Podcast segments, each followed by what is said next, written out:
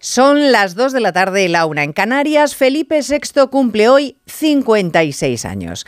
Y Pedro Sánchez quiere regalarle la aprobación de la ley de amnistía esta tarde en el Congreso. Una norma que consiste en borrar de un plumazo todos y cada uno de los delitos que cometieron los protagonistas del Prusés y a los que el monarca puso en su sitio tres días después de la atropelía. Esas palabras todavía escuecen en los delincuentes, así que eran del todo correctas. Hoy el presidente del gobierno, postrado de hinojos ante los secesionistas, entregado a todas sus exigencias, va a liderar la aprobación de una ley que pretende ignorar todas aquellas tropelías y vaciar de contenido el histórico discurso del rey.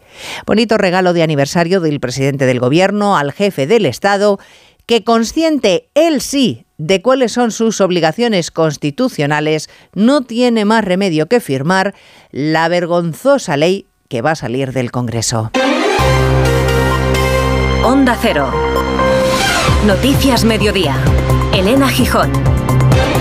Buenas tardes. Gonzalo Boye, abogado de Puigdemont, sigue marcando el paso horas después de que dijera que la redacción de la actual ley de amnistía no es suficiente porque caerá mucha gente del Prusés la dirección de Junts, el partido del fugado, ha decidido que votará no a la norma esta tarde. ¿Eso es definitivo? Pues en realidad nadie se atreve a hacer pronósticos. El PSOE puede ceder aún en más cosas. En cualquier caso, el negociador de sumar con los independentistas Jaume Asens les ha animado a que digan que sí a la ley y admite sin rubor que los jueces pueden boicotear, pero oiga, que ya verán la forma más adelante de evitar las acciones judiciales. Hemos tenido ocho meses para ponernos de acuerdo. Ahora hay un desacuerdo en una enmienda concreta. Hemos acordado prácticamente el 99% del texto. Pues avancemos sobre lo que hemos acordado y más adelante podemos hacer una nueva reforma de la ley. Y si los jueces sabotean su aplicación, pues se puede reformar la ley. Mm, es pot, eh, es pot reformar aquesta llei. Como ven, todo es elástico. Por cierto, que enseguida les vamos a contar lo mal que está digiriendo Europa que el gobierno quiera amnistiar a aquellos que están dispuestos a colaborar con Rusia para desestabilizar el continente. El presidente del Partido Popular, Núñez Feijóo, ha dicho esta mañana que lo que pasa en España sería impensable en cualquier democracia solvente. Sánchez y el PSOE van a consumar el mayor atropello a la dignidad y a la igualdad y a la separación de poderes en una democracia occidental. Por primera vez se va a conceder a los delincuentes el privilegio de escribir las leyes y de amnistiarse a sí mismos. Es el mundo al revés del señor Sánchez. Europa ha logrado esquivar la recesión en 2023 por una décima. La eurozona se ha estancado. A España le ha ido algo mejor. Hemos crecido un 2,5%. Cierto es que porque veníamos de mucho más abajo que Francia o Alemania. Las exportaciones nos han salvado y el ministro de Economía, Carlos Cuerpo, confía en que vuelvan a tirar de nosotros el próximo año. Tenemos también una evolución muy positiva de las exportaciones sobre la base de la recuperación de la competitividad de nuestras empresas. Con todo ello, se espera que España sea la gran economía de la zona euro que más crezca no solo en 2023, sino también en 2024. Hay más noticias de la actualidad de la mañana y vamos a repasarlas en titulares con María Hernández y Cristina Rovirosa. Tribunal Constitucional avala el recorte de competencias del Consejo del Poder Judicial mientras el órgano de gobierno de los jueces esté pendiente de renovación. La decisión, contraria al recurso del PP, se ha adoptado por mayoría con el voto particular de los cuatro magistrados del bloque conservador. La Fiscalía descarta investigar a Otegui por crímenes de guerra al estar prescritos o haber sido juzgados ya. La Asociación Dignidad y Justicia denunció en octubre la implicación del dirigente de Bildu en asaltos, secuestros y órdenes de asesinato cometidos entre 1970 y 1983. El índice de percepción de la corrupción de Transparencia Internacional percibe que la independencia judicial está cayendo en España y que persisten problemas vinculados al Estado de Derecho. Nuestro país cae por cuarto año en el ranking de transparencia y se estanca en la lucha contra la corrupción. El PP pide la comparecencia en el Congreso de varios ministros del Gobierno al que acusa de inacción en la defensa de los intereses de los transportistas españoles afectados por la huelga en Francia. Las organizaciones agrarias acuerdan poner en marcha un calendario de movilizaciones. El El todavía presidente del Parlamento Balear, Gabriel Lesene, asegura que su expulsión del grupo parlamentario de Vox no está justificada y no renuncia a su puesto en la Cámara Autonómica. El Partido Popular descarta que la crisis afecte al gobierno de Marga Proens y la enmarca en disputas internas. El Consejo de Ministros aprueba el proyecto de ley para crear una Agencia Nacional de Salud Pública que coordine los recursos de todo el país ante una posible emergencia sanitaria como la del COVID. El organismo podría comenzar a funcionar este mismo año si no hay retraso en el trámite parlamentario. En cuanto al tiempo, un frente atlántico poco activo va a rozar la costa gallega, mientras en el resto del país persiste el ambiente soleado, aunque velado por la niebla en el interior peninsular y por la calima en el sur. Tiene un nombre rimbombante, bloqueo omega y es capaz de dejar estáticos a los anticiclones. Y ese es el fenómeno que nos afecta desde hace días y que en Román Paladino viene a decir que no va a llover ni hoy ni los próximos días. Esas altas presiones son también las responsables de la niebla que afecta a ambas mesetas, el entorno del Ebro y a Galicia. El viento de levante soplará con inquina a orillas del Mediterráneo y en Aragón y llegarán algunas nubes al levante. También llegará, pero calima, a Huelva, Almería y Granada. Carla, al viaje de Tokio al final no va el director. ¿Te interesa? Diez días, reuniones, cenas, karaoke, un spa. En la vida lo importante es saber aprovechar las oportunidades. Hay coches que solo pasan una vez, como el Citroën C3 desde 13.900 euros con entrega inmediata solo por esta vez y solo este mes. Citroën. Condiciones en citroen.es. ¿Cansado? Revital. Tomando Revital por las mañanas recuperas tu energía, porque Revital contiene ginseng para cargarte las pilas y vitamina C para reducir el cansancio. Revital, de Pharma OTC. Si para ti una burra no es un animal de carga, entonces te interesa el seguro de moto de línea directa, con el que además de ahorrarte una pasta, tendrás cobertura de equipación técnica para casco, guantes y cazadora. Cámbiate y te bajamos el precio de tu seguro de moto sí o sí. Ven directo a lineadirecta.com o llama al 917-700-700. El valor de ser directo. Consulta condiciones. Si elegir es ahorrar for you, ahorra eligiendo segunda unidad al 70% de descuento en más de 2.000 productos, como en los Activia cremosos de 120 gramos pack de 4. Comprando dos te ahorras el 70% en la segunda unidad. Hasta el 12 de febrero en Carrefour, Carrefour Market y Carrefour.es. Carrefour, aquí poder elegir es poder ahorrar. Noticias Mediodía. Onda Cero. Elena Gijón. Pocos políticos interpretan mejor el papel de víctima que los independentistas catalanes. La dirección de Junts avanza que le va a resultar imposible esta tarde votar a favor de la ley de amnistía que ha pactado con el PSOE. ¿Y por qué? Pues porque entienden que las decisiones judiciales de prorrogar la investigación, por ejemplo, de las conexiones rusas del Prusés, tienen como objetivo perseguirles y boicotearles. Incluso señalan al juez García Castellón como artífice de un relato ajeno a la realidad. Así que expresan claramente que la ley tiene que ejercer de paraguas perfecto para que todos los indepes, todos se libren de cualquier delito. Y esta deja de demasiadas abiertas, Onda Cero, Barcelona, Marcos Díaz, demasiadas vías de agua. Sí, Junts per Cataluña exige al gobierno modificar vía enmienda el articulado sobre terrorismo para que no haya ninguna grieta que deje fuera al expresidente de la Generalitat, Carles Puigdemont, o a la número 2 de Esquerra, Marta Rovira. El presidente del gobierno catalán, Per Aragonés, desde Bruselas, ha evitado posicionarse, pero ha defendido que la propuesta actual ya es robusta. Yo no me voy a posicionar sobre cuáles son las declaraciones o las comunicaciones de, otras formaciones políticas. La ley de amnistía es una ley importante, es una ley robusta.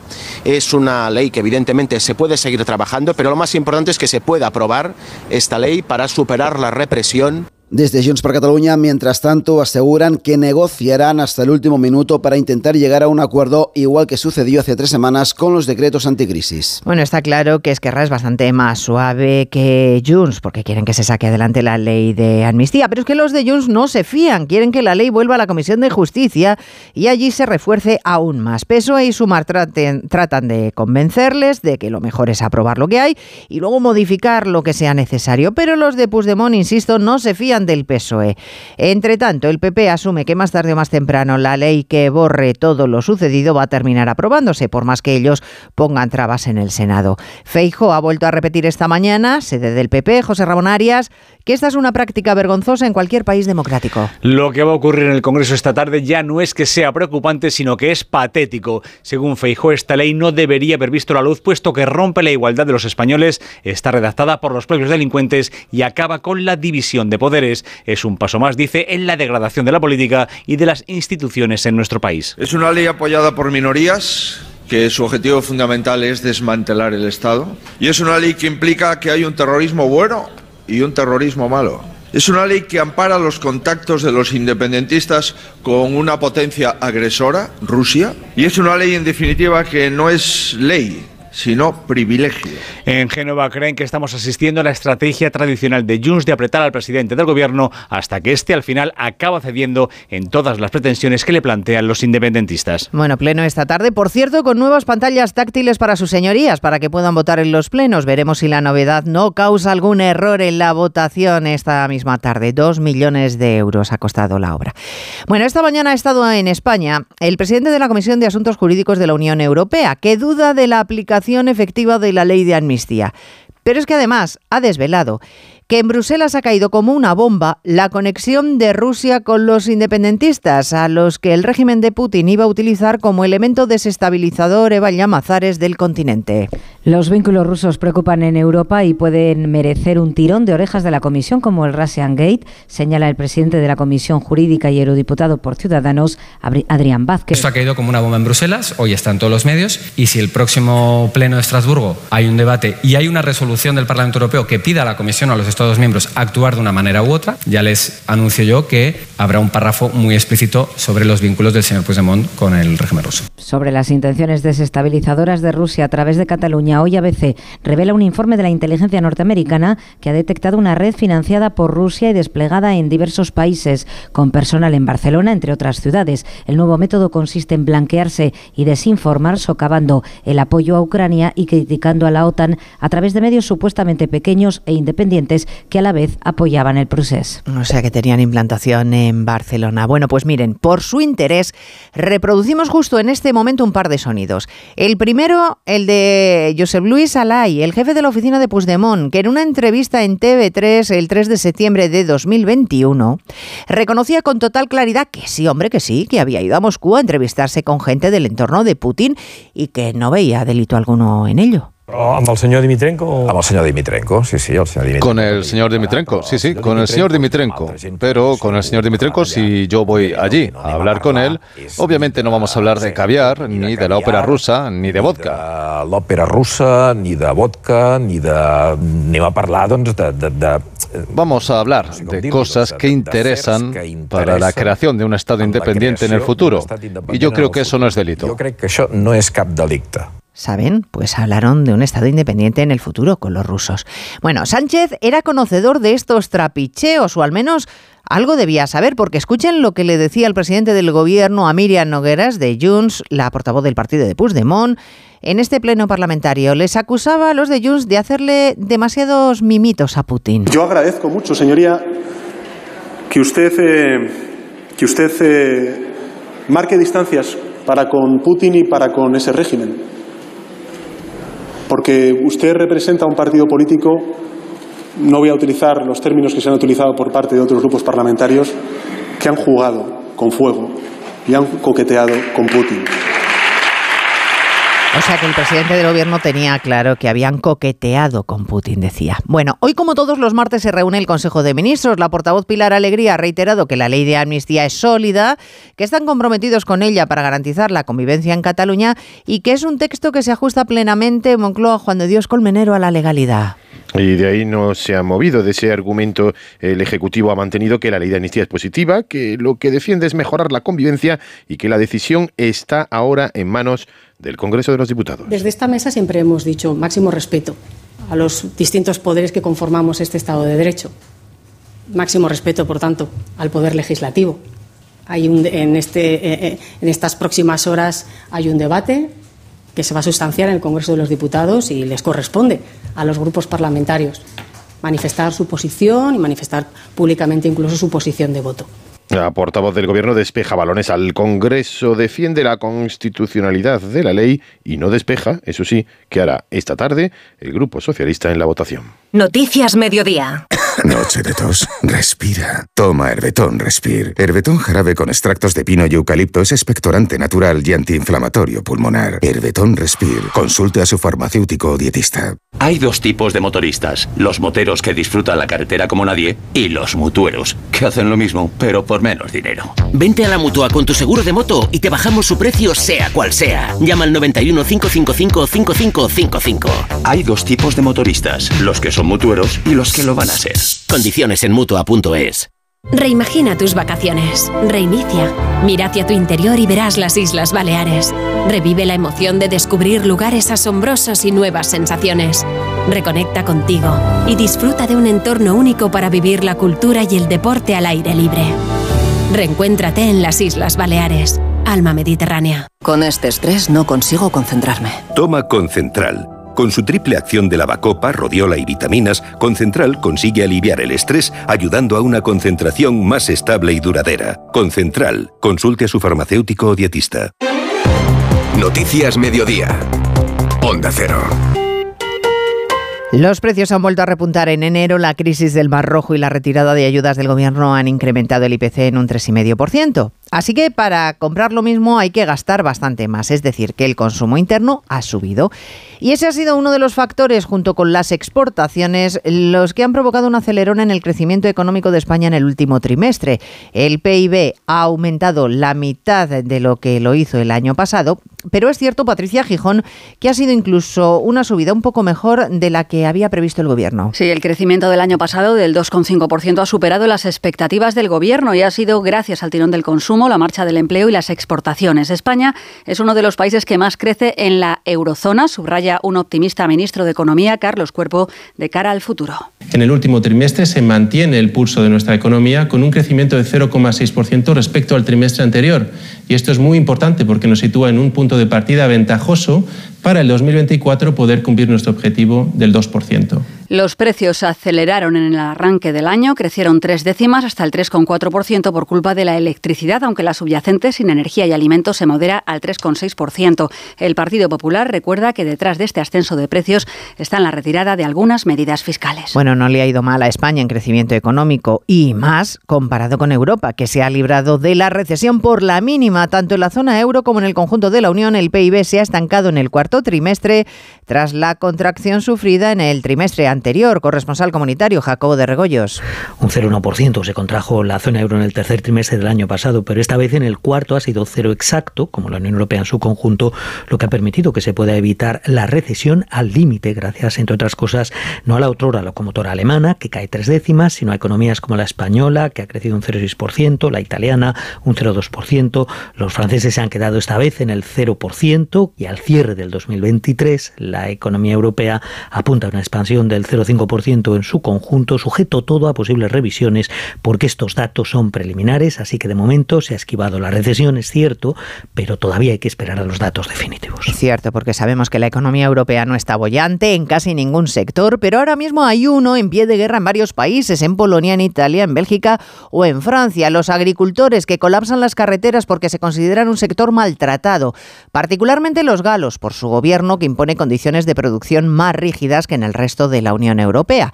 En unos minutos el primer ministro francés está eh, convocado para dar a conocer su programa gubernamental con especial atención al campo. Corresponsal en París, Álvaro del Río.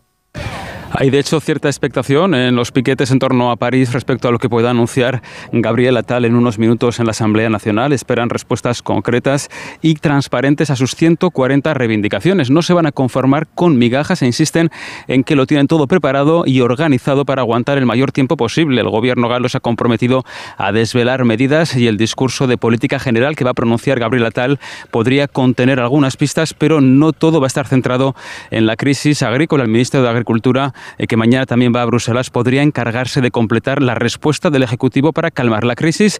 Los agricultores reclaman vivir de su trabajo, flexibilización de normas y mano dura con las importaciones extracomunitarias. Bueno, como saben, las protestas en Francia afectan directamente a nuestros transportistas que ven cómo se les impide el paso o se les vuelcan las cargas. Esta mañana el Partido Popular ha registrado en el Congreso y en el Senado las peticiones de comparecencia de los ministros de Agricultura Luis Planas, de Exteriores Álvarez y de Transportes Oscar Oscar Puente para que expliquen qué está haciendo el gobierno ante los ataques sufridos por transportistas españoles. Los populares creen que en realidad bastante poco y que todo esto puede finalmente afectar a nuestra economía. Como les acabo de contar, este año ha subido por encima de la media de la Unión Europea, aunque las perspectivas para el año que viene, según el Fondo Monetario Internacional, no son igual de buenas. Acaba de hacer públicas las previsiones el FMI para el año que viene y recorta al 1,5% su previsión de crecimiento para España en 2024, así que veremos cómo se desarrolla el año que viene en lo que a previsiones económicas en nuestro país supone. Bueno, España se estanca también en otro capítulo, en la lucha contra la corrupción. Informe presentado esta mañana por Transparencia Internacional, Diana Rodríguez. Sí, en el puesto 37 nos situamos al nivel de, nivel de Botsuana y por debajo de Cabo Verde o Corea del Sur. Transparencia Internacional alerta de avances mínimos o nulos en España en la lucha contra la corrupción en 2023 y afea el estancamiento durante cinco años, por ejemplo, de la reforma del Consejo General del Poder Judicial. Silvina Gacigalupo, presidenta de Transparencia Internacional España, recuerda que las reformas para que cuenten hay que implementarlas. Tenemos muchos deberes por hacer, eh, algunos se han hecho, pero tenemos lamentablemente estancado todas las reformas importantes que están previstas en el plan de gobierno abierto, la reforma de la ley de transparencia. No basta solamente con reformar las leyes, sino con una efectiva implementación. 23 países como Suecia, Islandia o Reino Unido, que empeora cinco puntos desde el Brexit, han alcanzado su mínimo histórico, mientras que Somalia, Venezuela, Siria o Sudán del Sur permanecen a la cola en transparencia. Lideran Dinamarca, Finlandia y Nueva Zelanda. Noticias Mediodía. Onda Cero. Contratar la luz con Repsol, ahorrar en tus repostajes. Contratar la luz con Repsol, ahorrar en tus repostajes. Contratar la luz con Repsol. ¿Pero qué estás haciendo? Contratar la luz con Repsol. Porque ahorro 20 céntimos por litro en cada repostaje durante 12 meses pagando con Wilet.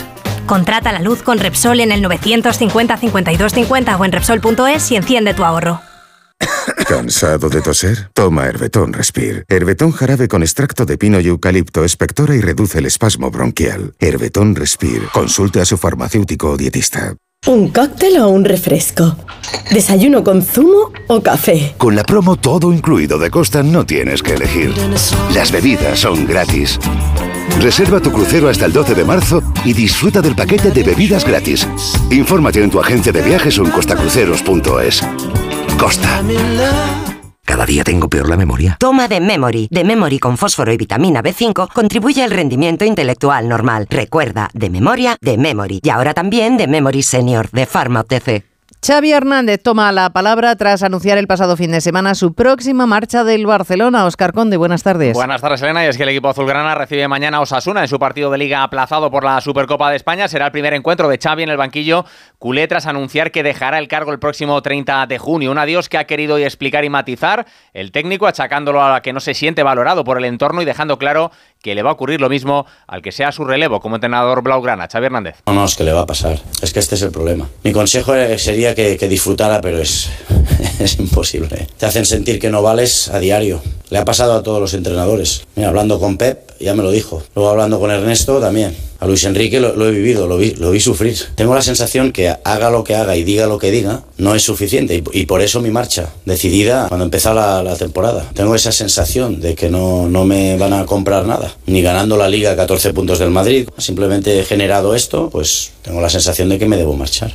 Un Barcelona en el que Valde ya ha sido operado de su lesión en los isquios, estará unos tres meses de baja y que va a cerrar en las próximas horas el fichaje del joven jugador sueco Bergval, de 17 años, que ya está en la ciudad condal para firmar su nuevo contrato como jugador blaugrana. Recuperará también mañana su partido aplazado por esa Supercopa el Atlético de Madrid, lo hará recibiendo al Rayo, un duelo en el que no estará por precaución Morata, tendrá descanso el delantero para llegar a tope al derby del domingo y en el que tampoco estará disponible Jiménez, confirmada su lesión muscular que le va a tener entre dos y tres semanas alejado de los terrenos de juego esta circunstancia puede llevar al Atlético a acudir al mercado, avanzadas las negociaciones para hacerse con el central del Valencia, Gabriel Paulista. La operación que está ahora mismo en el aire es la del italiano Moise Kean, ya que problemas físicos detectados en el reconocimiento médico han parado de momento su cesión desde la Juventus. Otros nombres propios del mercado en el día de hoy, el de Rakitic, que se ha despedido del Sevilla para marcharse a Arabia Saudí, y el del atacante de Osasuna, Chimi Ávila, cuyos representantes negocian una posible cesión al Betis. Por otro lado, protagonista ayer en Radio Estadio Noche, el seleccionador español Luis de la Fuente,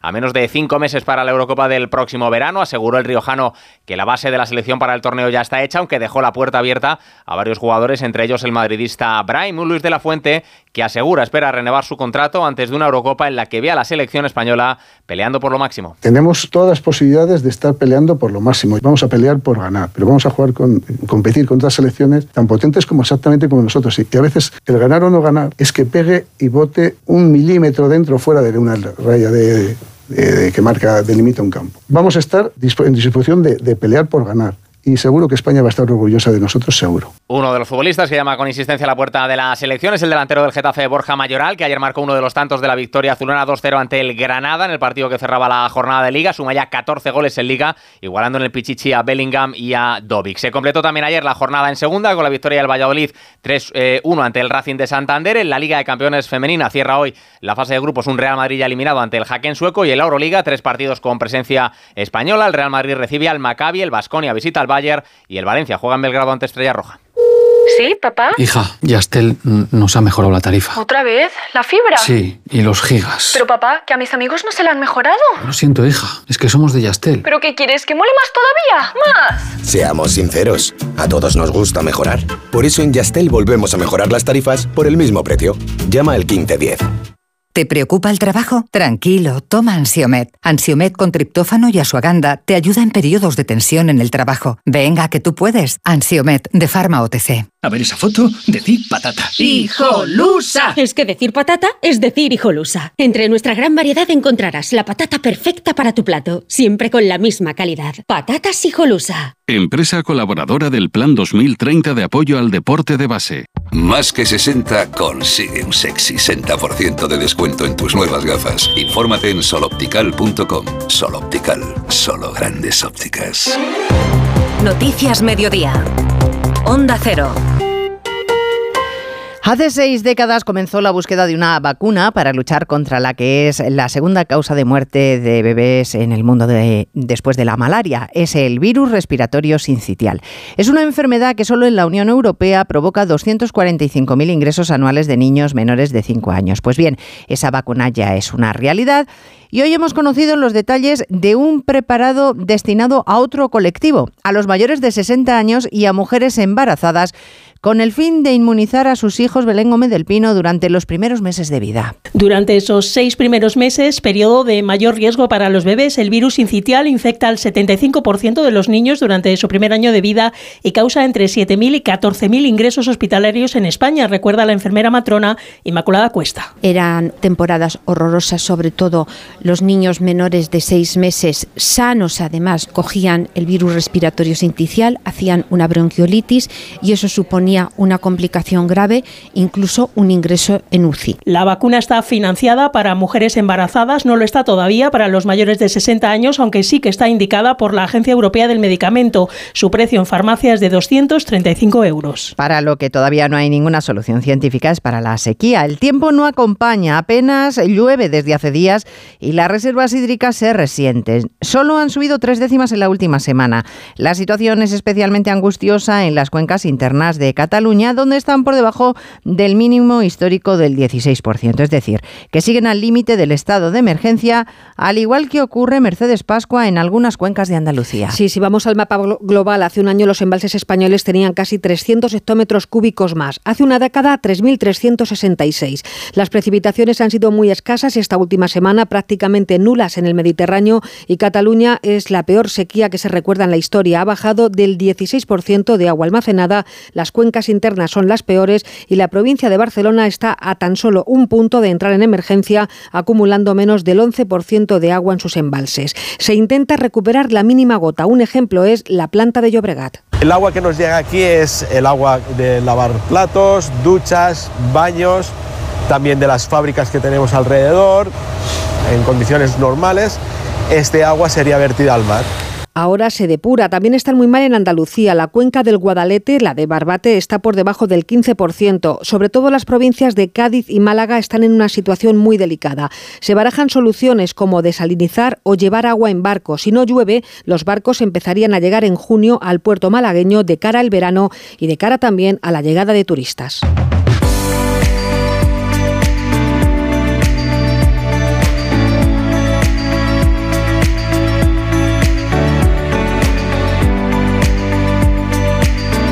Musk vuelve a protagonizar una enorme polémica mundial. El multimillonario ha anunciado en sus redes sociales que una de sus empresas, Neuralink, dedicada a investigar la actividad cerebral, acaba de implantar un chip en el cerebro de un ser humano. Dice que sería la primera intervención quirúrgica de este tipo en una persona que se habría realizado ayer y que el paciente, según el magnate, está bien.